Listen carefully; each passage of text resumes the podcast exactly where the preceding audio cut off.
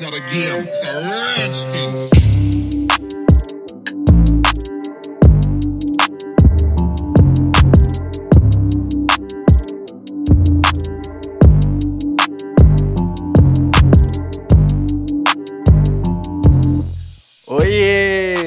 Está começando o podcast Bate-Papo com Propósito, o nosso cantinho fabuloso para a gente discutir criatividade, empreendedorismo, comunidade LGBTQI, e desenvolvimento pessoal de uma forma leve, descontraída, sem nós e com muitos laços. Eu sou Adolfo Job, publicitário, empreendedor e diretor criativo da Fab Fórmula. E aí, bora bater esse papo juntos?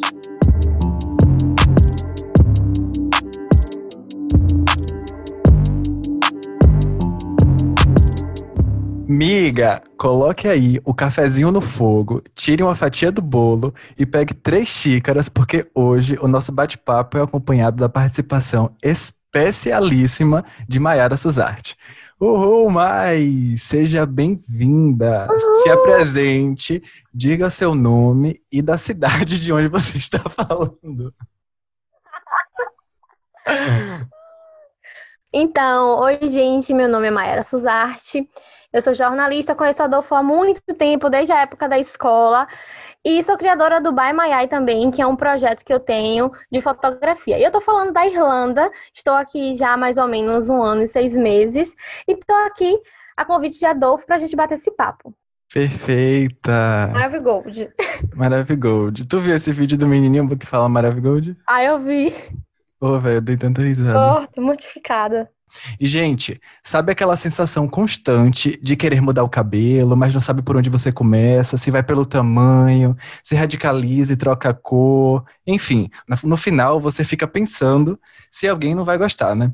Então, é melhor continuar desse jeito mesmo também tem aqueles pensamentos em trancar a faculdade, porque não sabe se está no curso certo, pensa em fazer um mochilão no mundo, ou então não fazer nada, querer investir um tempo no seu projeto pessoal. Mas também vem em volta o pensamento, né? Mas será que ninguém vai, vai achar que eu estou vagabundando nesse tempo? Tudo isso se conecta com o nosso tema de hoje, que é sobre a constante batalha sobre o nosso crescimento. Amiga, hoje tu tem 22, né? 22 anos? 23. 23? Ah, um ano de diferença a gente tem de idade, então. Sim. E, amigas, Mai, ela veio compartilhar muitas histórias incríveis sobre as suas experiências, como vocês já puderam perceber, né? ela se aventurou em um novo país. Então, imagina só uma mulher de 22 anos, na verdade 23 anos, se jogando em um lugar totalmente desconhecido. Eu não tenho dúvidas de que todos os dias é um desafio que te faz sair da zona de conforto. São experiências que, ainda que você esteja consciente né, de que poderia vir, porque a gente já vai preparado de que vai vir um monte de coisa pela frente, com certeza você Sim. encontrou é, novos obstáculos né, que não estavam no seu planejamento. Mas, antes de passar a bola para a Maia, ela contar um pouquinho mais sobre essa experiência, é, tá aí uma coisa que eu também já queria provocar uma reflexão, né? Se engana quem acha que só quem tem história e experiência para passar para as outras pessoas também são as pessoas mais velhas, né? Gente, é, viver desde que a gente nasceu, na verdade, é tudo uma experiência, pô. A gente está experimentando o tempo todo tudo. Então, cada situação também ela vai refletir em uma escolha que, consequentemente, também vai render em ensinamentos, e sejam eles bons ou ruins. E tudo isso que eu quero dizer é porque, assim, a falar, ah, gente, vocês são muito novos para estar tá falando sobre é, experiência, sobre coisas da vida, mas eu acho que é, não tem nada a ver a maturidade com também a questão, na verdade, nem só a maturidade, né, mas as coisas que a gente enfrenta na vida. Mas vamos falar disso mais para frente. E agora, Mai, me conta aí um pouquinho como foi esse processo de mudança de país e como também está sendo a estadia. Então, é, antes desse processo de mudar de país, aconteceram várias mudanças na minha vida, assim como na vida de todo mundo. É, e isso me ajudou muito a poder fazer essa escolha, tomar a decisão de mudar de país. Porque existe aquela, aquele velho medo, aquela insegurança para se abrir ao novo é, e começar tudo do zero. Porque no Brasil, mesmo sendo muito nova, eu já estava começando uma vida, tinha terminado a faculdade. Então, vir para outro país significava começar do zero. Tem uma frase que eu gosto muito que ela diz assim: se tiver medo, vai com medo mesmo. Então as pessoas imaginam que a gente que é, se joga em uma experiência totalmente diferente, é porque a gente não tem medo. A gente é livre disso. Muita gente me falou isso antes de ouvir. Mayra, você é muito corajosa de deixar tudo aqui, sua família, e sozinha para um novo para um outro país. Mas na verdade, eu tinha esse medo, eu tinha os meus medos. Só que a vontade de ter novas experiências e dessa instabilidade, eu acho que eu, tô, eu estava, quando eu decidi vir, eu estava numa fase de querer a instabilidade, de querer essa mudança. Então, para mim, foi fácil tomar essa decisão de, de mudar. Eu acho que mesmo com medo, a gente deve se jogar. O medo ele não vai deixar de existir. Sempre vai estar ali. E eu concordo demais com essa questão do medo, porque assim, as pessoas realmente têm essa ideia de que as pessoas corajosas não têm medo e tudo mais, só que na verdade as pessoas corajosas, elas sabem lidar com o medo. O medo existe, mas elas conseguem lidar com aquele medo e não deixar isso paralisar, né? Porque o que mais acontece é a gente paralisar em frente às situações de mudança, ao medo, né, que aparece nesse, nesses momentos. Mas é justamente nesse ponto de não de ter medo, mas a gente conseguir continuar em frente, né? Não ter, não se deixar Exatamente. parar por causa disso. E aí, mais já deu um spoilerzinho que a gente é amigo desde sempre, quase. A gente se conheceu na escola, né, Maiara? Acho que era um, um, uma série mais uma frente. Turma né? mais, uma turma é uma série mais. Isso. E, e aí, a gente nem era tanto amigo lá, né? A gente, assim, se via é. nos corredores, falava, a gente fazia só aula de educação física juntos. E eu conheci Adolfo muito pela fama dele de, de ser criativo, né? Sempre nos projetos ele inovava, trazia coisas bem diferentes. Então, Adolfo, ele já tinha um destaque, não tinha como não notar Adolfo. Eu amei esse publi. Eu não estava esperando. Depois você, depois você me paga desde o colégio, eu já me metia mesmo nessas coisas, porque eu sempre gostei desse lado, assim, mais criativo. Sempre foi inquieto. Sempre fui inquieto, justamente. Eu sempre gostei de me meter nas coisas, assim, de fazer, de estar à frente também nisso. Então, sempre quando tinha um projeto, a primeira pessoa que, o, que a turma tinha para indicar era eu. Então, sempre eu acabava liderando quase as coisas, tudo, e eu amava, né, de certa forma, porque Sim. era um, um prazer. Era muito bom, era muito Realizava bacana. Então, fazendo. Total realizado. Eu Sim. sinto muita falta, inclusive, hoje, daqueles projetos, velho, porque é, me Nossa. movimentava, né? A gente, durante a adolescência, a gente fica meio assim, ah, só quero festa, a gente quer namorar, não sei o quê. Mas eu queria mesmo era ter projeto para colocar minhas coisas em prática, oh, ter dança para ensaiar, ter coisa para pensar. Então era tudo isso que eu queria naquele momento. E eu sinto muita falta disso hoje. Então, um beijo para todos que, me, que estavam junto da gente durante esse tempo, porque eu sinto muita falta hoje, tá bom, amigas que estão ouvindo? Flashback. Flashback. É, e, e aí, né, depois da escola, a gente se encontrou também na faculdade, que aí a gente foi assim, totalmente um encontro às escuras, né? Porque a gente nem sabia que ia fazer a mesma faculdade, a gente acabou saindo do mesmo colégio, foi para a mesma faculdade. Sim. Só que cursos diferentes, porque Mai cursou jornalismo e eu cursei publicidade. Então, é, a gente é, se conectou mais na faculdade, mas a gente também ainda tinha esse distanciamento de, de turmas, de, de afins, né? Mas foi assim, foi ótimo. Foi nesse processo que a gente se aproveitou mais. Pô, se a gente aproveitou é ótimo. Parece até que a gente ficou, né? a gente tipo, se beijava. A gente aproveita também. em outro sentido, hein? Claro. Em outro sentido sentidos. profissional. Claro, sempre muito profissional, né? e amiga, para mim, esse momento da pandemia, ele foi extremamente necessário para me conectar comigo novamente. Na verdade, essa foi a primeira vez que eu me senti tão eu desde muito tempo. Até comentei isso com minha psicóloga, acho que foi na semana passada, que durante esses meses da, da quarentena, né, que a gente ficou em casa e tudo mais, eu passei muito tempo refletindo, sobre as coisas da minha vida do que antes, né? Porque por mais que antes eu tivesse tempo, na verdade, assim, antes eu dizia que eu não tinha tempo para mim, né? Eu sempre colocava minhas prioridades lá por último, eu sempre era o último a, a pensar nas minhas rotinas. E aí, esse período que, entre aspas, trouxe mais tempo, mas de certa forma também, né, ele trouxe um tempo, acho que muito nublado, muito... Eu, no começo da pandemia, fiquei muito angustiado, triste, desesperado, sem saber o que ia acontecer. Mas aos poucos eu consegui colocar minha minha mente no lugar, consegui colocar minha cabeça é, onde ela deveria estar e conseguir ir produzindo aos poucos, né? É, até hoje, assim, na verdade, eu continuo. E assim, eu acho que também esses momentos de solidão, eles são muito, muito necessários, né? Como eu falei, para a gente colocar o pensamento no lugar. É um momento, assim, que eu, eu amo, inclusive, fazer caminhadas, né? Eu coloquei isso na minha rotina agora.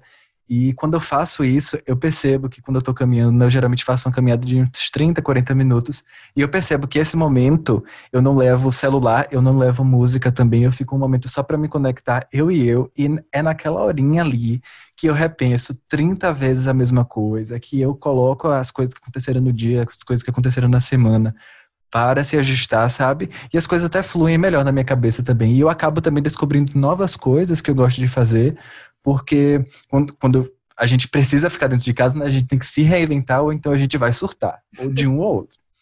E me conta aí para você, como é que foi enfrentar essas mudanças da rotina durante a pandemia? E eu tô dizendo isso porque assim, acho que já afrouxou as medidas aí, né? Eu não lembro exatamente. Uhum. Mas como é que foi passar a pandemia em um outro país, longe da sua família, 100% fora da sua zona de conforto? Bateu aquele medinho? Eu acho que as coisas aconteceram tão rápido e acontecem aqui que não deu tempo de pensar nisso, de, de sentir o medo. Acho que foi mais essa incerteza, né, de como seria a vida depois desse momento, porque é, foi bem de repente. Então, de, um, de uma hora para outra, as coisas começaram a mudar loucamente o ritmo. E e eu lembro que uma semana antes do lockdown começar, eu fui para uma cidade do interior para poder ficar. E aí foi nesse momento de lockdown que eu comecei a, a olhar o mundo ao meu redor com outros olhos, né? Primeiro porque antes, sem tempo, a gente sempre arrumava desculpa, eu principalmente arrumava desculpa para deixar para depois os meus projetos. Então, eu sempre estava preocupada com a escola, estava preocupada com a minha rotina, meu trabalho, e depois eu deixava para pensar nos projetos, e aí a gente acabava, eu acabava não fazendo.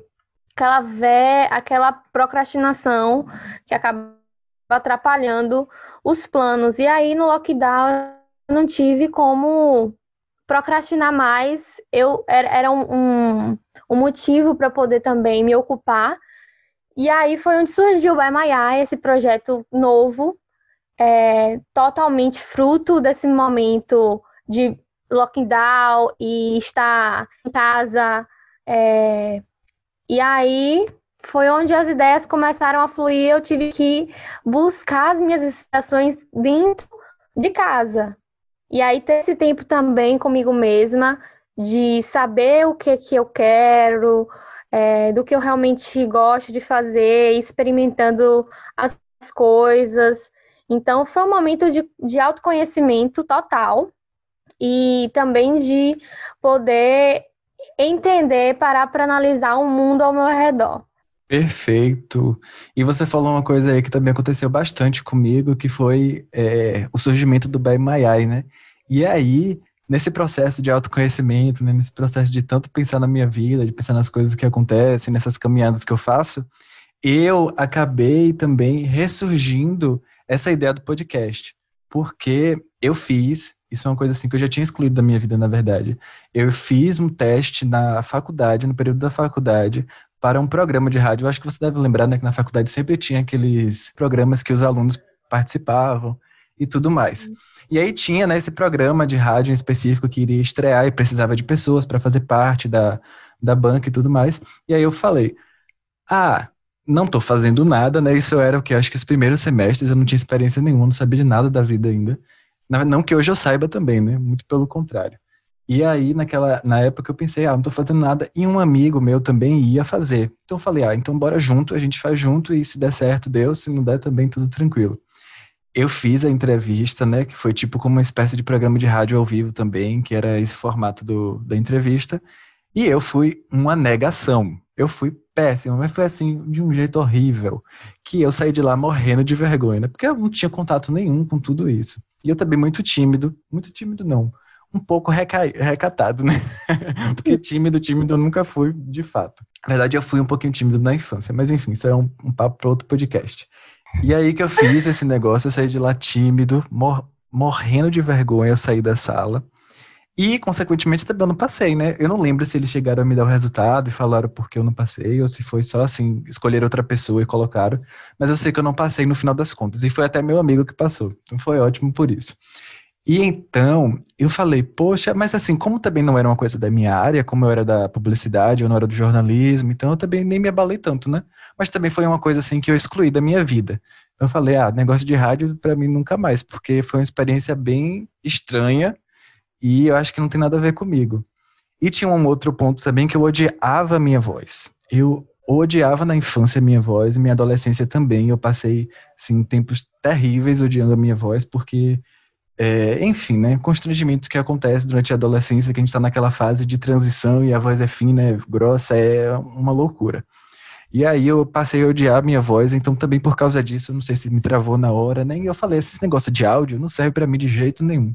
Então eu sempre tive uma resistência muito grande em fazer gravações, né, em aparecer, em mandar áudio, essas coisas, apesar de que meus amigos não têm tanta dificuldade com isso, porque eu sou muito aberto com eles.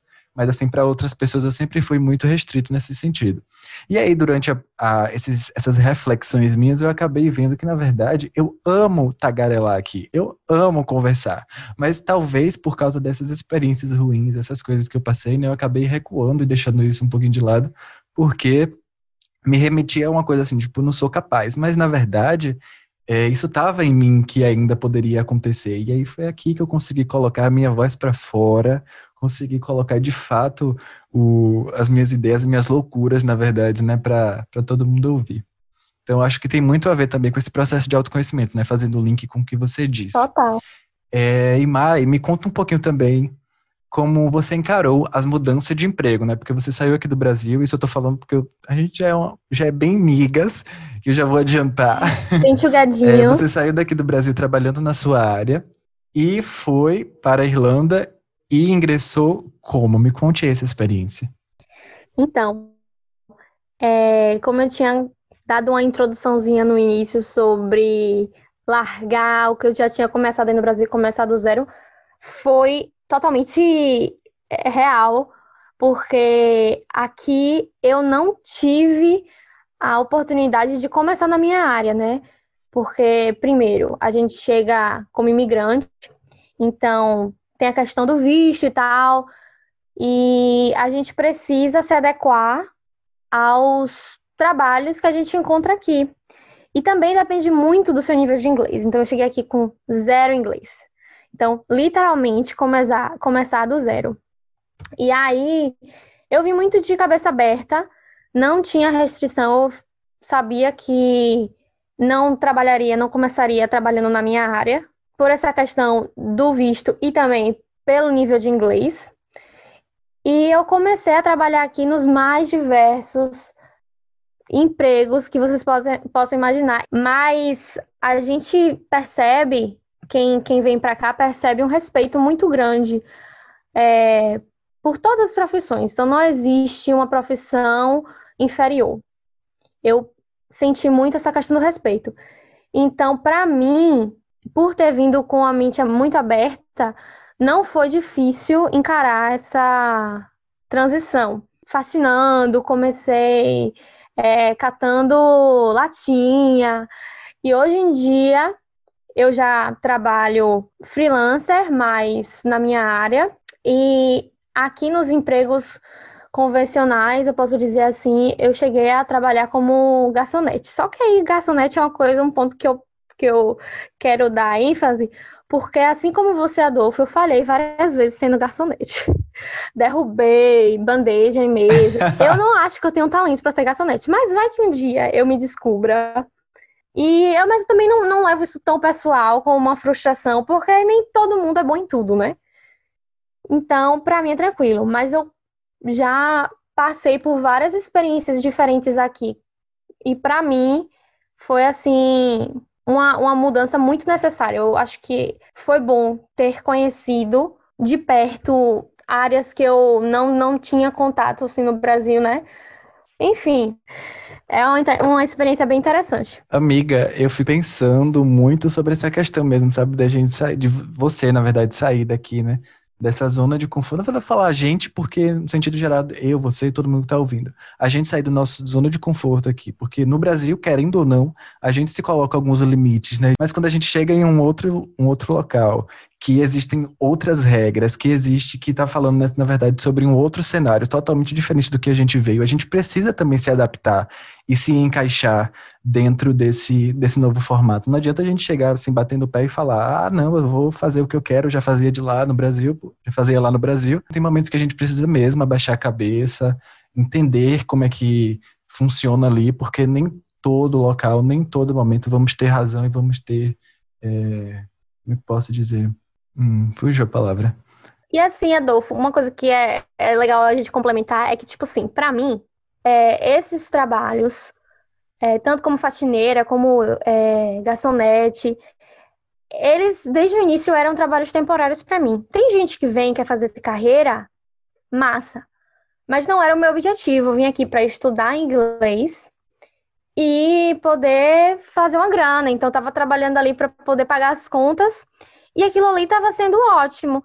Não me senti desrespeitada, não me senti inferior. As pessoas pelo contrário, elas têm uma. Elas valorizam mais o seu trabalho. Então, coisas que eu, no Brasil, eu não percebia por estar, tipo, do outro lado, aqui, me colocando no lugar de quem, de quem faz limpeza, por exemplo, é, é tipo assim, me dá uma visão diferente. Então, hoje eu sei a importância de agradecer alguém, de falar, oh, muito obrigado, ou pedir licença para sabe? Então, eu acho que isso acabou me dando uma sensibilidade maior em relação aos outros trabalhos e que antes eu não percebia por ser uma coisa muito comum para mim. Então, eu sempre estava do outro lado. Então, quando eu mudei de posição, eu comecei a sentir a importância, né? As pessoas estão ali vendo, as pessoas te respeitam. Então, acho que isso eu vou levar para a vida. Com certeza, eu concordo bastante. Eu acho que essa experiência é muito positiva mesmo nesse sentido. E aí me conte uma coisa, como é que você lida, aproveitando nesse contexto todo de mudanças, como é que você lida com as mudanças internas que eu categorizo dessa forma? As mudanças internas, que geralmente são aquelas mudanças que partem da gente para a gente mesmo, e as mudanças externas, que geralmente partem de uma coisa terceira, né, como é o seu caso aí, que partiu para um outro país e tudo mais, e precisou se adaptar. Como é que você lida tanto com a mudança interna quanto também com as mudanças externas vindas de, de outras situações, assim, outras, outras coisas de fora de você. Perfeito. É, eu também, eu concordo totalmente que existem essas duas formas e com a externa eu simplesmente aceito porque está fora do meu controle, eu não tenho é, domínio nenhum. Mas as mudanças internas, aquelas que surgem de repente na nossa mente e você tá ali 100% em algo, tô certa disso aqui. E aí, do nada, surge um insight e você fala, agora eu quero mudar tudo agora. Comigo, eu não tenho um, um, jeito de lidar com isso, porque normalmente eu me desespero quando acontece esse tipo de mudança interna que eu tenho controle. E é incrível, porque com o que eu não tenho controle, eu tudo bem, tá tranquilo, o que, que eu posso fazer? Mas quando eu tenho que tomar a decisão, quando eu tenho que escolher, para mim é muito difícil. Eu acho que é o meu lado Libra falando bem alto, deixando claro que eu só acredito em signo para poder justificar. E aí, até nas coisas mais simples, sabe? Tô olhando o cardápio de um restaurante e preciso escolher um prato. Para mim, aquilo ali é uma grande, uma grande coisa. Então, essas pequenas escolhas da vida me causam um, um desesperozinho, mas para as grandes eu já não sinto. E é uma coisa muito pessoal minha mesmo. E como eu tinha te falado, que tem isso da insegurança relacionado, né? Essa questão de eu quero mudar, mas eu não sei se eu mudo, porque é, eu não sei como é que vai ser. Enfim, mas eu sempre procuro pensar de que se eu não tentar, eu não vou saber. Então eu me jogo tendo as inseguranças, rola esses processos internos antes, que às vezes são sofredores, mas no fim das contas eu testo, eu me, eu me coloco para poder ver o resultado. Ah, eu também sou muito essa pessoa de me jogar nas coisas, sabe? De testar para depois dizer, dizer se vai dar certo ou não. E assim, mesmo eu tendo quase 90% de chance de que não vai dar certo, eu ainda vou lá, faço, só para ter certeza de que esses 10% que restava ali não ia valer. Porque se existe ainda os 10% de dar certo, a gente tem que se jogar, né? Senão a gente nunca vai saber. Exatamente. Pode perder oportunidades, na verdade, se a gente não, não agarrar nesses momentos. Então, eu acho que é super válido mesmo e tem que fazer isso. Porque senão as oportunidades passam e a gente não Sim. consegue agarrar elas. E, amiga, Vamos voltar rapidinho, só pro, pro que tu tava falando antes do freelancer, né? Que eu achei massa, tá? Mas eu quero entender tá. mais como é que funcionou. Tu tá trabalhando freelancer na área mesmo? Tipo, tu conseguiu trabalho então, aí ou é então, do Brasil? Eu, assim que eu cheguei, eu, olha, isso já é um, um case, né? Pra eu contar aqui. Assim que eu cheguei, eu fui na diretora da escola, né? Nem inglês eu sabia falar direito. E eu falei com ela: olha, eu trabalhava com isso no Brasil, eu editava vídeos, criava e tal. E eu gostaria de montar o meu portfólio para poder um dia começar a trabalhar profissionalmente na área. E eu só tinha o meu celular. Nem computador eu tinha, gente. Nem, nem trouxe computador. Eu só tinha um celular bem velhinho. E ela falou: me mostre algum trabalho seu. E eu mostrei uns que eu tinha feito na época de estagiária e tal. E ela gostou muito. E aí eu uhum. falei: tá bom então. E eu fui na força e na fé. E foi aí que eu comecei o meu trabalho, o meu primeiro trabalho aqui na área, que foi como voluntária na escola. E aí, depois disso, depois de alguns meses, eu consegui comprar minha câmera, comprei um computador legal. Não, não, na verdade, naquela época ainda eu comprei um computador usado, e aí mais pra frente eu troquei de computador, também troquei de celular, então já me equipei bem mais. E agora, com os projetos que eu estou desenvolvendo, surgiram alguns convites e foram, foram coisas bem espontâneas mesmo, mas, claro, começou de algum lugar. Eu tive que tomar iniciativa e, consequentemente, né, as coisas elas vão acontecendo. Então foi assim, até agora não tem nada formal, é só freelancer mesmo, no sentido de tô fazendo os trabalhos, tô tocando aí, mas ainda não foi, não fui contratada pelo Google, não. Pelo amor de Deus, se você entrar, você tem a obrigação moral de me colocar para dentro também. É isso que eu quero dizer. Eu, eu, Google, a única, única coisa que eu cheguei, o máximo foi. A gente foi até no evento do Google junto, tô lembrando agora. Lembro, sim. O máximo que eu cheguei aqui perto do Google foi quando eu fui pra um, tipo, breakfast com o Google. E aí, gente, eu fiquei assim. Que chique. Falei, vou fazer aqui o um network já. Já pisei o pé aqui, então. Primeiro passo já dei.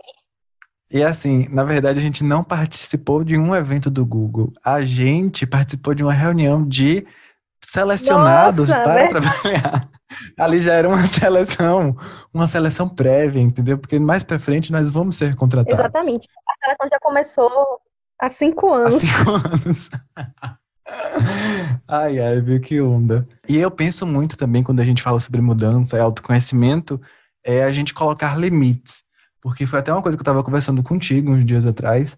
É, a gente sabe muito os limites dos outros, a gente conhece muito até onde a gente pode é, não ir. Claro que tem umas pessoas que têm um, um, um, conhecimento muito mais raso, né? Então elas acabam ultrapassando por uma questão de, de moral e ética também. Mas enfim, não quero entrar nesses casos, não.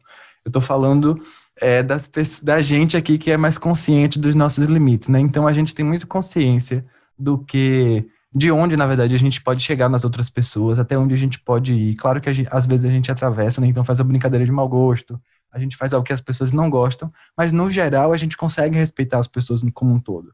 Mas a gente não é ensinado a respeitar os nossos próprios limites. Na verdade, a gente não é ensinado nem mesmo a conhecer os nossos limites. Porque a gente sempre está se pressionando, né? Uma coisa que eu percebo muito em mim é que eu sempre me pressiono, sempre me cobro em excesso. Inclusive, ontem eu estava assim, no auge do. do fugiu a palavra, no auge da tristeza, porque eu não estava conseguindo produzir conteúdo para o Instagram mas, querendo, mas por outro lado, eu produzi 30 podcasts que eu publiquei na segunda-feira, sabe? E eu tava me cobrando em cima disso. Então eu queria produzir mais e mais e mais, mas eu não tava respeitando o meu limite de produção. Eu não tava respeitando é, o momento ideal que eu consigo parar assim, falar, produzir uma coisa bacana, sabe? Então ontem eu eu fiquei assim puto da vida comigo mesmo, porque eu queria, eu já tinha aqui, eu acho que uns cinco dias, na verdade, sem fazer nenhuma publicação no feed, sendo que eu tava nos stories também todo dia, e eu publiquei os podcasts, enfim, um, um caos na minha vida acontecendo, mas eu ainda queria que eu ainda publicasse mais coisa, porque para mim tava pouco, sendo que na verdade eu já estava ali chegando no meu limite, na verdade já estava no meu limite, e eu não identifiquei isso. Eu só vim identificar quando eu já estava estressadíssimo, já estava irritado. Aí eu fui conversar com amigos, e aí que eles me ajudaram a entender. Falou, Adolfo, pelo amor de Deus, acorda desse surto, porque tu já tá fazendo um monte de coisa legal, pô. Tu já tá. Tu, você é tão novo e já conseguiu produzir muita coisa, então não se force, não precisa se cobrar, sabe? Então é muito disso, dessa parte de limites que a gente não conhece. Como é que é para você entender os seus limites e também entender como é que funciona o limite das outras pessoas? Pois é, para entender os limites das outras pessoas, eu acho que é mais um senso comum. Uhum. Aquele bom senso que a gente costuma aprender, é, socialmente falando. E os meus limites, eles são mais difíceis de eu me, é, de eu me colocar. Porque, primeiro, quando você está lidando consigo mesmo, eu digo, é com a minha própria experiência. baseado com dados da minha cabeça. baseado com dados da minha vida, de mim para mim mesma. É muito mais difícil a gente ter um compromisso com a gente mesmo, respeitar o nosso tempo. Porque, por exemplo, você fala, ah, eu vou me disciplinar para fazer é, caminhada todo dia de manhã. Com certeza, uhum. se você uhum. combina com um amigo, você vai ter um compromisso mais forte, mais formalizado. Mas quando é com você mesmo, aí você fala, ah, mas eu tenho o poder de escolher fazer outra coisa. Se você não tem alguém te esperando, você pode desistir. Então, isso acontece comigo algumas vezes na minha vida, quando essas coisas dependem de mim. Eu acabei entendendo que eu preciso. Eu não sei por que eu tô falando isso. Entrei aqui num, num, numa linha de pensamento que eu não tô nem me achando mais. eu tô no instante. Me perdi. Eu comecei a falar, falar, falar. Eu não sabia nem onde eu tava. Mas... Eu nem sei onde eu tô, nem sei onde, onde tu parou. Enfim, entrei numa linha filosófica aqui de outro universo paralelo. Mas tá ótimo, pode continuar. Hum. Enfim, então eu acho que é mais difícil poder delimitar esse limite comigo mesmo. Mas é, é uma, um exercício mesmo que eu preciso fazer diariamente de me comprometer e fazer aquilo ali. Não tenho um, uma receita, não. E é uma coisa que eu, eu internalizo é que eu consigo ser o que eu consigo. Eu sou o que eu consigo e não o que eu quero ser. Eu tenho um modelo daquilo que eu gostaria de ser, mas no momento é só isso aqui. Então, sem muita pressão, vou fazendo uma coisa de cada vez. Acho que colocar metas diárias, não metas tão grandes, são um bom, é um bom começo. É isso, eu acho. Quando você. É, e hum. outra coisa é. Porque. É isso mesmo. Amei. É, Amei. Você falou uma coisa aí ótima que foi sobre compromisso, né? Quando você consegue fazer o compromisso com outras pessoas, você se sente mais disposto também a cumprir com Exatamente. isso, né? Porque palavra compromisso é justamente para isso, né? Para que a gente consiga fazer esse pacto de é, não é bem estabilidade, não, mas esse pacto de compromisso com as outras pessoas, de se comprometer a fazer as, as coisas com as outras pessoas. Uhum. E eu sinto muito também essa, essa é uma questão comigo, né? De que quando eu é, faço um compromisso com alguém, eu faço assim, eu movo mundos para que isso aconteça, né? Se eu coloquei o meu nome ali em jogo, eu com certeza vou fazer de que tudo para que vou fazer de tudo, na verdade, para que aquilo ali é, saia do papel, que aconteça, né, de fato. Mas tem um outro lado também, por exemplo, né? Eu tinha uma coisa de caminhar, tipo de, de ir para academia, não é nem caminhar, na verdade. De ir para academia sempre com alguém. Então eu tinha esse compromisso de colocar um pouco dessa minha desculpa em cima de outra pessoa. Então quando essa outra pessoa não queria ir para academia, eu também entrava assim e falava: "Ah, poxa, para quê, né? Se a outra não vai". Também não É vou. Isso isso cai. É um ciclo, porque você falou aí sobre essa Aham. questão de respeitar os limites dos outros e respeitar os limites. Uhum. Ele, é, essa questão do compromisso, de ter o compromisso com outra pessoa ser mais forte do que com você mesmo, cai sobre essa questão de respeitar os limites dos outros. Por quê? Porque quando você respeita outra pessoa, você cumpre. Você é, se dispõe a fazer algo e você cumpre. Mas e aí, quando você faz esse compromisso com você mesmo, qual a chance dele ser realizado? Então não é que eu não cumpra o compromisso comigo mesmo que você não cumpra, mas eu quero dizer que é mais difícil você cumprir com você mesmo, de ter essa disciplina. Sim, sim, perfeito, eu concordo. Estudar sozinho. Você quer aprender um novo idioma? Vai estudar sozinho. Você não tá pagando ninguém, você não tá indo a um lugar com horário para começar e terminar. É só você. Nossa, eu concordo, amiga, 100%. Porque eu, justamente a partir dessa perspectiva, sabe, de depender de outra pessoa também, eu acabei de, acabei criando, na verdade, uma independência muito grande. Porque, assim, não adianta também a gente ficar só dependendo de outras questões, porque, no final das contas, quem resta sempre no, no, no jogo é a gente. Então, é a gente que tem que cobrar de nós mesmos para que as coisas aconteçam e tudo mais. E esse, esse, esse pensamento seu conversa muito com uma coisa que eu estava conversando na terapia, que é sobre. Eu vou falar muito da terapia, porque assim, a terapia é uma coisa que eu amo fazer. Que é sobre é, essa, esse lance aí que você falou, né? De da gente conseguir ter um compromisso maior com outras pessoas e com a gente, a gente não tem tanto compromisso. Mas volta também a uma questão de intimidade, porque eu estava conversando com minha psicóloga no sentido de que quanto mais intimidade a gente tem, eu acho que se você também parar para analisar suas relações mais íntimas, você pode perceber isso, caso você ainda não tenha percebido, que quanto mais a relação é íntima, mais a gente coloca algumas coisas de lado, sabe? A gente perde nosso um pouco do pudor da gente. Então, quando a gente, como a gente é muito íntimo da gente mesmo, a gente na verdade se acha muito íntimo, né? Mas tem muita coisa que a gente ainda pode descobrir é, a gente coloca a nossa relação nesse, nesse sentido aí, de que, ah, poxa, é comigo mesmo, então não me importa muito, eu consigo driblar isso, eu consigo não fazer isso, porque não vai acontecer muita coisa. E é ótimo, por um lado, porque tem esse lance da, da, do limite, né? A gente entender o nosso limite e tudo mais, e não existe a cobrança de uma outra pessoa, mas também tem que ter cuidado para não cair no vício e ficar sempre se. É, não é bem desculpando, sabe? Mas sempre colocando algo à frente que na verdade você conseguiria fazer, né? Que volta muito também no seu, no seu processo aí do My Eye, quando você falou sobre esse tempo livre que você tem agora, né? Mais, Isso. mais maior. esse tempo que você tem maior É. agora no período da quarentena. E é isso. Ah, tem um outro ponto também que você comentou que foi sobre ser o que você consegue ser. Eu acho essa frase assim incrível. Tem um, uma entrevista da Débora Seco, não sei se você já viu, que eu acho fantástica a Sim. forma que ela traz esse assunto, essa abordagem, porque a gente é isso que a gente é agora, pô. Mesmo que a gente planeje ser, mesmo que a gente tenha referências de pessoas incríveis, Eu me senti a gente- contemplada depois que eu, que eu ouvi essa frase. total. Tudo que eu precisava ouvir.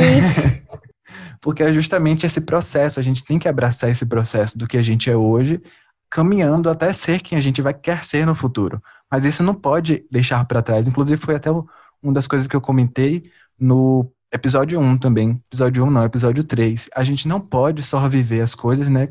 Colocando para aquele futuro eu. Ah, então o futuro Adolfo, Adolfo mais para frente, daqui a cinco anos Adolfo vai fazer isso, daqui a um mês Adolfo vai fazer aquilo sabe? Sempre colocando essa, essa responsabilidade em um Adolfo mais para frente. E tirando também essa responsabilidade do Adolfo de agora. E esquecendo de viver também o momento que eu tô aqui.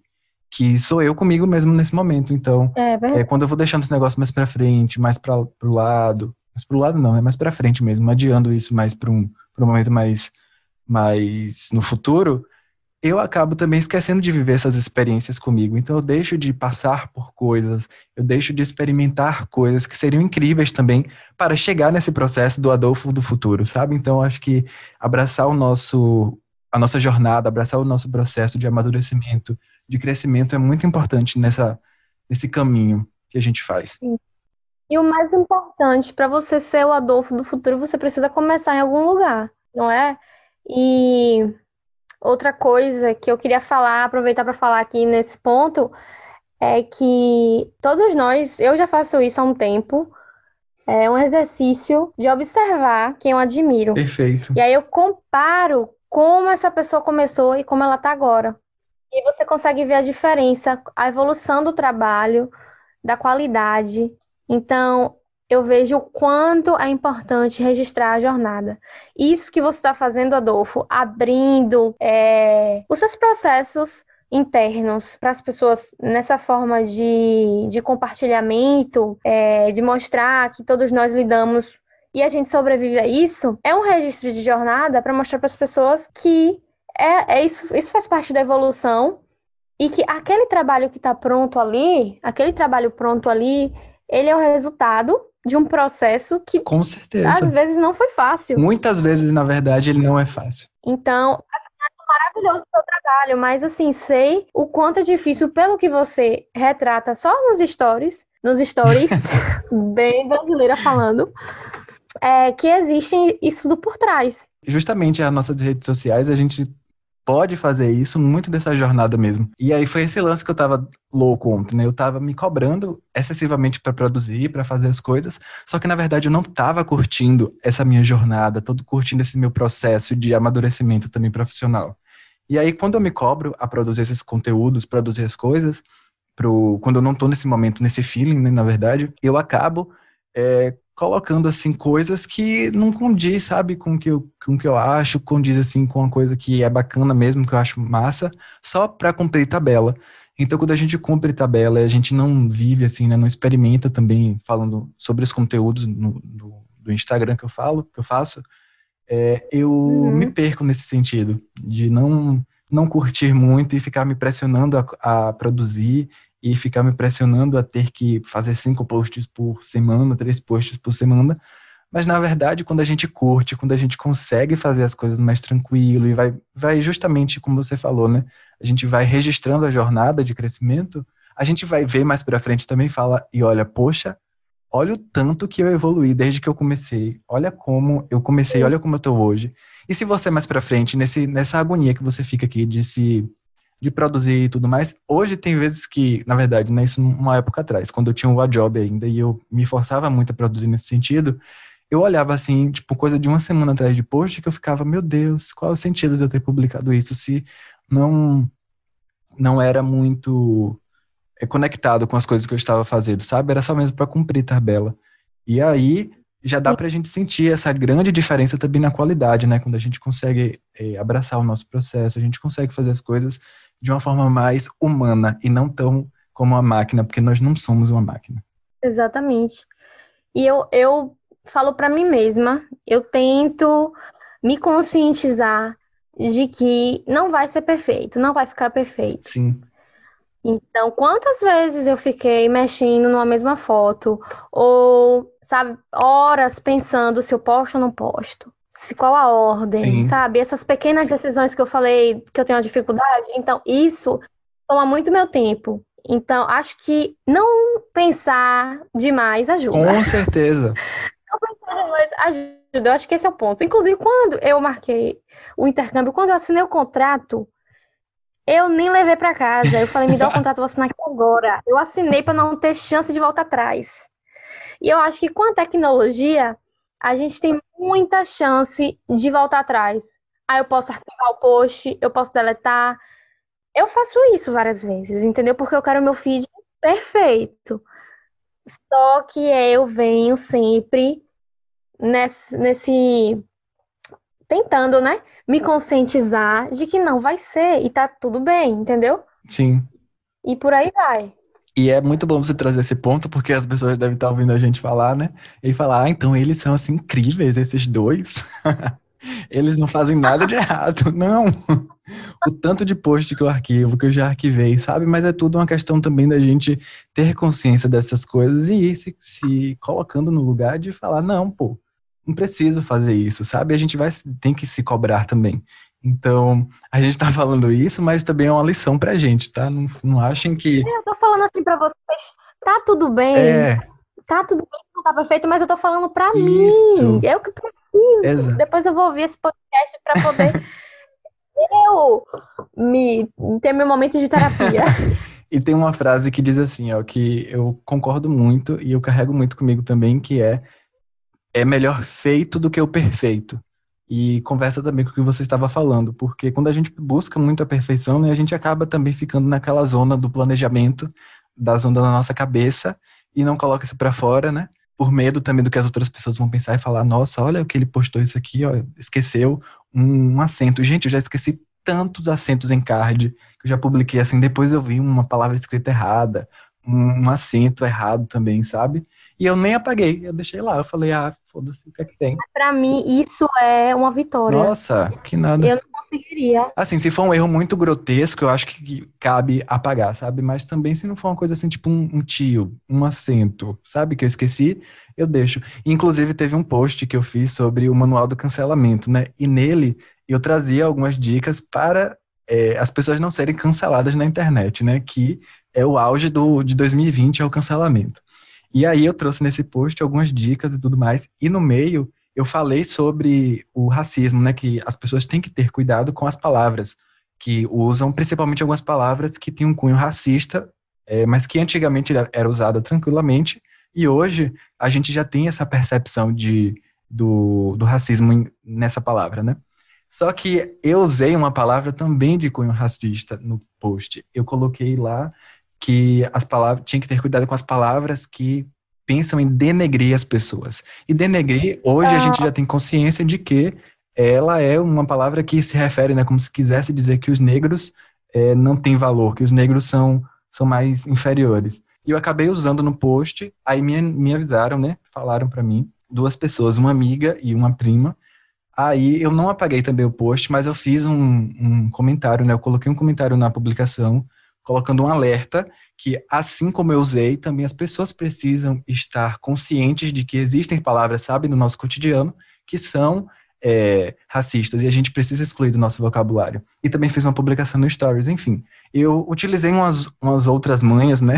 utilizei outras formas de falar sobre o erro, mas eu também não apaguei, porque eu acho que é, serve também para mostrar às pessoas que é, a gente não nasce perfeito, a gente não nasce já sabendo de tudo, a gente sempre vai melhorando com o tempo, e para a gente melhorar, a gente precisa primeiro colocar a coisa para rodar. Porque se não rodar, Exatamente. a gente não tem como melhorar, porque a gente não sabe nem o que deve melhorar, na verdade. Sim, esse, esse é um grande exemplo de mudança, porque num post você usou uma palavra que você nem tinha notado que estava é, errada, num contexto errado, e você mudou naquele mesmo instante que você postou. Então, muitas vezes, precisa fazer para poder de depois mudar. Depois a gente vai saber o jeito certo. Não é que a gente vai fazer certo Isso. primeiro. Perfeito.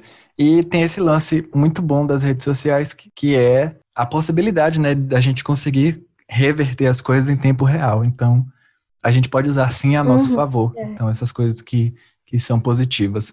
E amiga, eu falei, não foi da era do cancelamento, que é o auge de 2020, então todo mundo está sendo cancelado, você acorda, você é cancelado, toma um café já é descancelado.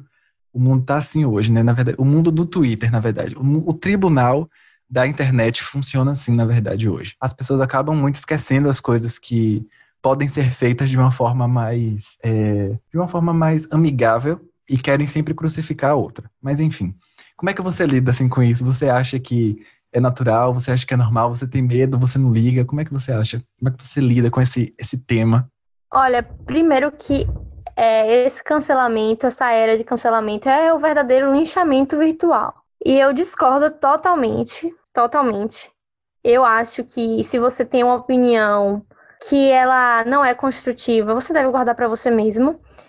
E no caso de alguém cometer um erro e você apontar este erro, eu acho que a pessoa que comete o erro, ela tem a segunda, ela deve ter a segunda chance de se posicionar. No caso de realmente ter um erro, de se posicionar e rever as suas atitudes. Mas ninguém tem o poder de julgar ninguém. Perfeito. Eu acho. Não tem o poder de julgar ninguém. E no caso de ser simplesmente uma opinião, você está vivendo a vida de uma forma que não ofende ninguém. E outras pessoas se sentem incomodadas e aí vão te atacar Sim. sem motivo nenhum. Sim. Eu acho que você não deve nem dar atenção. Você não tem que dar satisfação nenhuma. Eu acho que ah, no momento, meu pensamento é esse. A pessoa não, não fez nada de errado, não tem que dar satisfação ou dar corda para um assunto que não, não faz sentido. Sim, total. Porque tem gente que vem cobrar, na verdade, resposta de coisa que não precisa de resposta, né? E é, não é necessário mesmo, não. Concordo muito com você. Eu acho que principalmente se essa questão se refere à sua vida pessoal uhum. e as pessoas têm uma visão diferente, Total. elas querem impor é, sei lá, o dogma, são muito dogmáticas, elas querem impor uma opinião em cima das outras pessoas. Então eu totalmente discordo sobre esse tipo de atitude. Isso, é porque é um outro ponto, né? As pessoas que geralmente julgam na internet, que querem que as pessoas é, que são erradas, que sejam crucificadas, elas se acham as donas da verdade, né? Que são aquelas pessoas puras, imaculadas, que nunca erraram, que são santas. Então elas têm na cabeça delas, no mundo delas, de que elas são esse tipo de, de, ser, de ser, né? É nenhum ser humano, é um ser ser é, é, santo. É quase um ser. E outra coisa, Adolfo, o, o, o problema disso tudo, para mim, porque eu já fui vítima de ataques virtuais. Uhum. Então, para mim, o problema disso é quando as pessoas criam situações que não são verdadeiras, criam, sei lá, é, hipóteses sobre o que que pode ter acontecido, o que que essa pessoa faz, o que que essa pessoa está pensando, Sabe? Então, essas hipóteses para poder formar um julgamento, elas são muito precipitadas. Isso não leva em consideração nenhum tipo de é, coincidência com a realidade, né? Elas tiram da cabeça delas Exatamente. e julgam como se fosse verdade. E vem, e vem um comentário sempre acompanhado de muita hipocrisia, uhum. hipocrisia. Muita. Porque na vida pessoal dessas pessoas que elas não expõem. Total, ainda né? tem isso, né? Elas não expõem, provavelmente elas fazem coisas também que não são é, que não são corretas ou que elas, sei lá, não. Ah, eu já fico com com uma coisa na minha cabeça, sabe? A partir do momento que essa pessoa não se expõe e vai fazer esse tipo de julgamento, vai xingar, vai jogar hate na outra pessoa, eu, eu acho que ela tem consciência. Eu acho não, eu tenho certeza que ela tem consciência de que ela tá fazendo uma coisa errada e que por isso ela não se expõe, sabe? Ela já tem total consciência daquilo. Exatamente. As pessoas que fazem um linchamento, elas temem serem linchadas também. Total. Ou, com certeza, ninguém quer, na verdade, né? no fim das contas, ninguém quer ser, ser linchado, ser cancelado, porque não é uma situação bacana, não é uma coisa legal. E aí, é, essa, essa situação do cancelamento, né, eu acho que também reflete uma questão de todo mundo, no final, vai ter que ser igual, né? Já que ninguém pode pensar de uma forma diferente, ninguém pode fazer nada diferente, porque tem que se encaixar naquele padrão, tem que se encaixar naquelas, naquelas características que são é, incanceláveis e acaba que no final todo mundo vai ser igual, todo mundo vai se manter dentro daquele, daquela caixa, porque quem for diferente, quem tentar né, tirar um pé para fora, vai ser cancelado porque ele fugiu de uma regra, ele fugiu de um padrão. Então, Exatamente. Não é nem acho... o que é certo e é errado. Isso. É o que é dentro da regra daquela pessoa e fora da regra. É uma dualidade que reflete em muitas outras situações e que não para mim, é uma, coisa, uma situação muito complexa, tá? Então, e aí nessa, nessa, nesse meio caminho, na verdade, nesse caminho de todo mundo ser igual, nesse, nesse caminho de julgamento, é, a gente precisa lidar também com as referências nesses processos que a gente faz, né, de transformação, de mudança. Você chegou até a falar que tem algumas pessoas que você se inspira e que é normal e a gente precisa mesmo ir atrás dessas pessoas e, e e fazer parte um pouco da vida delas, porque tem, um, tem, uma, tem uma empresa que eu sigo no Instagram que se chama Moving Girls. Eu não sei se você conhece, já viu falar? Sim, através de você. Nossa, ah, foi? Porque eu dou indicação e eu esqueço. É... Clico em todos os posts que você compartilha. Nossa, é incrível, sabe? E é uma plataforma muito voltada às mulheres, né? Então eu me sinto não tanto abraçado, mas eu me sinto muito motivado pela forma como lida com, com o formato, sabe, de trabalho dela. Que eu falo dela em específico da Camila, né, que é a CEO, que é a dona do, da empresa. Mas é uma forma muito descontraída, muito humana, muito real, que acaba passando uma motivação também muito forte, sabe? Tem dias que eu tô assim, poxa, ai, o que é que eu vou fazer? Eu tô meio cansado, exausto. E aí, inclusive, que bizarro, acabou de chegar a notificação do grupo do Telegram lá da Moving Girls, então no instante eu já vou olhar. e aí, eu sempre quando tô assim meio para baixo, eu gosto de ver pessoas que me motivam, gosto de conversar com pessoas que é, me colocam para cima. Meus amigos também fazem parte muito desse processo, sabe? Mas ver outras pessoas, outras pessoas que é, eu vejo que saiu de uma situação assim que não, tipo a minha que não tem apoio, não consegue ter, não, não consegue ter, não, perdão, não tem uma base assim, como se fosse um, um ponto de partida, sabe? Todo mundo começou ali do zero. Então, quando eu vejo isso, uma pessoa começando do zero e chegando aonde ela tá hoje, eu falo, nossa, velho, é muito possível. É incrível isso aí que ela fez. E eu quero fazer igual também. Então, eu começo a me inspirar, eu começo a, a fazer coisas, não igual, né, claro, porque a gente não pode copiar outras pessoas, mas a gente começa a analisar assim, falar, poxa, olha como ela enxerga o mundo, olha como essa pessoa é, lida com, com essas situações, né? Então a gente começa também a tornar essas, essas referências como se fosse um projeto nosso futuro, né? Exatamente. É, eu também penso dessa mesma forma e eu vejo as pessoas comuns, elas têm um poder de inspirar, não, não falo nem influenciar, mas de, de inspirar outras pessoas uhum. muito grande, porque quem tá ali no mesmo patamar que ela percebe que é possível. Se essa pessoa consegue, eu também consigo. Não é uma celebridade, não é uma grande influencer que está mostrando que consegue fazer aquilo. Porque quando essas pessoas chegam em algum lugar, a gente sempre dá os créditos à visibilidade, essa pessoa já tem condição, ela tem pessoas ao redor que, enfim, ajudaram. Mas aí quando a gente vê algo sendo feito, de gente como a gente sendo feito, eu acho que rola essa identificação muito mais e a gente se motiva. Isso.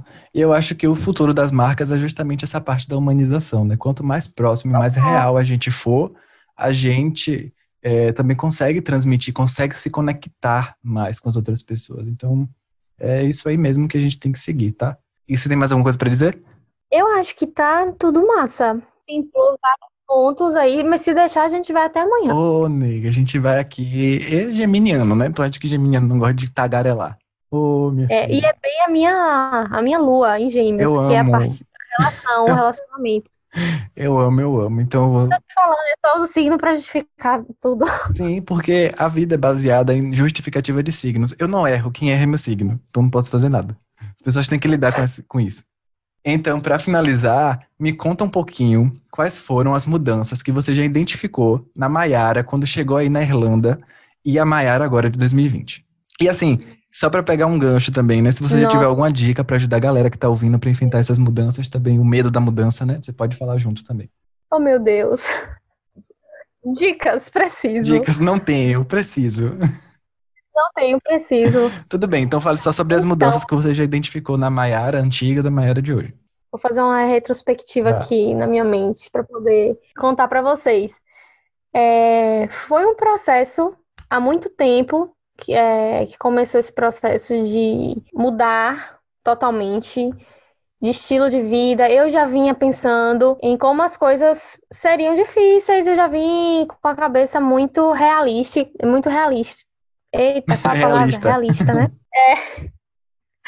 Eu já vi com a cabeça muito realista do que eu ia enfrentar aqui. Então, quando eu cheguei, eu não senti um impacto tão grande. Mas sobre a Maiara que veio, era uma Maiara muito mais inocente, imatura, e que depois que eu passei pelas dificuldades, os perrengues, ouvi muito não, já tive que ficar calada em muitas situações. Hoje em dia eu eu tenho muito mais maturidade, sei me posicionar mais, tenho uma consciência, estou ainda é, formando essa Maiara que é presente, que é consciente, nem com essa com essa necessidade de de estar sempre, sempre, sempre, sempre no futuro, nessa ansiedade. Então, estou me colocando agora aqui no presente.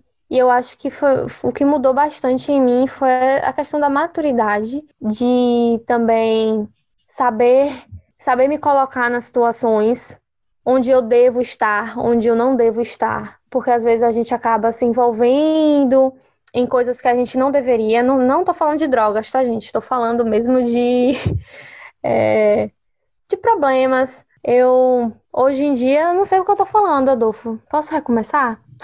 Pode. Eu acho que é uma sessão de terapia aqui, porque eu não sei o que falar. Eu amei. Mas tudo bem. Deixa eu, deixa eu ser mais concisa. E as palavras em português eu não tô sabendo falar também. Eu amo que já esqueceu, né? Ai, eu me sinto tão insuportável. Então, concluindo, as coisas que mudaram pra mim foi é, a questão da minha maturidade. Com certeza, eu hoje em dia sou mais consciente de quem eu sou e do que eu quero e do que eu devo fazer aqui. E claro, isso é uma questão de tempo, não depende só do- das coisas que acontecem na sua vida, mas é o tempo, você acaba aprendendo. Eu tô continuando filosofando, eu não sei porquê. Amiga, tá ótimo, continue, eu tô aqui adorando. Porque se deixar, eu vou aqui, meu filho, disparado. Eu amo. O lado geminiano aqui, eu tô olhando pro nada e tô pensando, quem sou E o bom, e o bom Ah, é que parece que a gente tem total domínio sobre tudo, né? Que a gente já é o dono Não, de- eu não- da. E, o- e- e o pior é que eu sei que eu não tenho domínio. Sim, Eu tô, eu tô fingindo que eu tenho. é muito engraçado isso. Eu passo Não, pela assim- mesma situação. Não é tipo, alguém pergunta assim, Mayara, me fale três características da sua personalidade. Velho, eu vou falar as coisas mais aleatórias que vierem na minha mente. E não necessariamente vai ser aquilo. Enfim, mas eu sei, eu sinto que eu mudei pra caralho. Hoje eu sei cozinhar, eu não sabia cozinhar. Eu vim com algumas metas pra aqui. Eu falei, olha, eu quero aprender a costurar, nem que seja pregar um botão. Eu escrevi no diário as coisas que eu queria fazer quando eu viesse mudar, quando eu viesse pra cá. Porque, assim, pra mim, essa mudança de mudar de país não foi só mudar de país. Foi uma mudança de estilo de vida. Eu vinha morar sozinha pela primeira vez. E tudo ia ser novo pra mim, não ia ter ninguém pra fazer nada pra mim. Então, foi mais por isso. Eu poderia estar em outra cidade, morando sozinha, mas eu Uhum. falei, não, eu Não quero poucos desafios, eu Não quero quero. muitos desafios. Exatamente. Então, quando eu cheguei aqui, eu vim com essa ânsia de aprender, de muito aberta, aprender o novo. Então, muitas vezes eu ouvi sem falar nada, para poder Uhum. aprender mesmo, entendeu? E hoje em dia, se eu sei me defender, foi porque no passado eu ouvi de alguém. Então, se eu falo assim, ó, it's not your business, é porque um dia eu ouvi alguém falar isso, ou sei lá. Então, o que eu tenho para falar é que hoje é, eu peguei de lição tudo que eu passei com o tempo e estou aplicando na minha vida. Estou sendo uma pessoa mais madura. Sempre estamos nessa busca. Sim, Ser mais perfeito. profissional na vida pessoal. E filosofou agora, viu? Ser mais profissional na vida pessoal. Gostei dessa, dessa reflexão. Pois é, e olha, hoje eu sei pregar um botão. Eu sei, eu sei sobreviver, eu consigo sobreviver, tô viva. Perfeito, amiga. Então é Tenho que trazer esse ensinamento mais pra minha vida, ser mais profissional na minha vida pessoal. Eu adorei. E depois eu vou ouvir esse podcast e eu vou julgar tudo. Falar, nossa, falei isso aqui errado. Era pra eu ter. Era pra eu ter falado Nossa, direito. mas acontece. Mas sabe por que é isso, gente? Sabe por que eu aceito fazer essas coisas? O povo me chama, ah, Mayra, bora fazer, sei lá, um vídeo falando e, e sei lá. Um vídeo de, de cabeça pra baixo dentro da É, água e falando pulando. sobre a vida. Eu vou, Eu amo. eu vou. Por quê? Mesmo que depois. Pulando de bang jump e Não, aí- conversando filosofias. Aí não, aí não. Mas eu vou, porque essa questão, eu me boto pra poder quebrar. Não que eu não tenha medo, eu acho que todo mundo tem Uhum. medo dos julgamentos, mas eu vou, Sim, eu vou e depois eu vejo no que dá. Aí depois, sim. depois no que dá, eu vejo no depois. Eu- Isso. É aquilo, né? Se a gente não fizer, a gente não vai saber o que é que pode melhorar. exatamente. Então tem que fazer. Tem que se jogar mesmo. Exato. Então, amigas, vou aproveitar para te lembrar que você também pode participar dos episódios enviando sugestão de temas, convidados ou até mesmo um áudiozinho para aparecer aqui comigo. Para participar é super fácil e tem duas formas. A primeira é, você chega lá no Instagram, Fabformula e manda um direct, ou então você vai na segunda forma, que é no e-mail, que eu vou deixar na descrição desse episódio, beleza?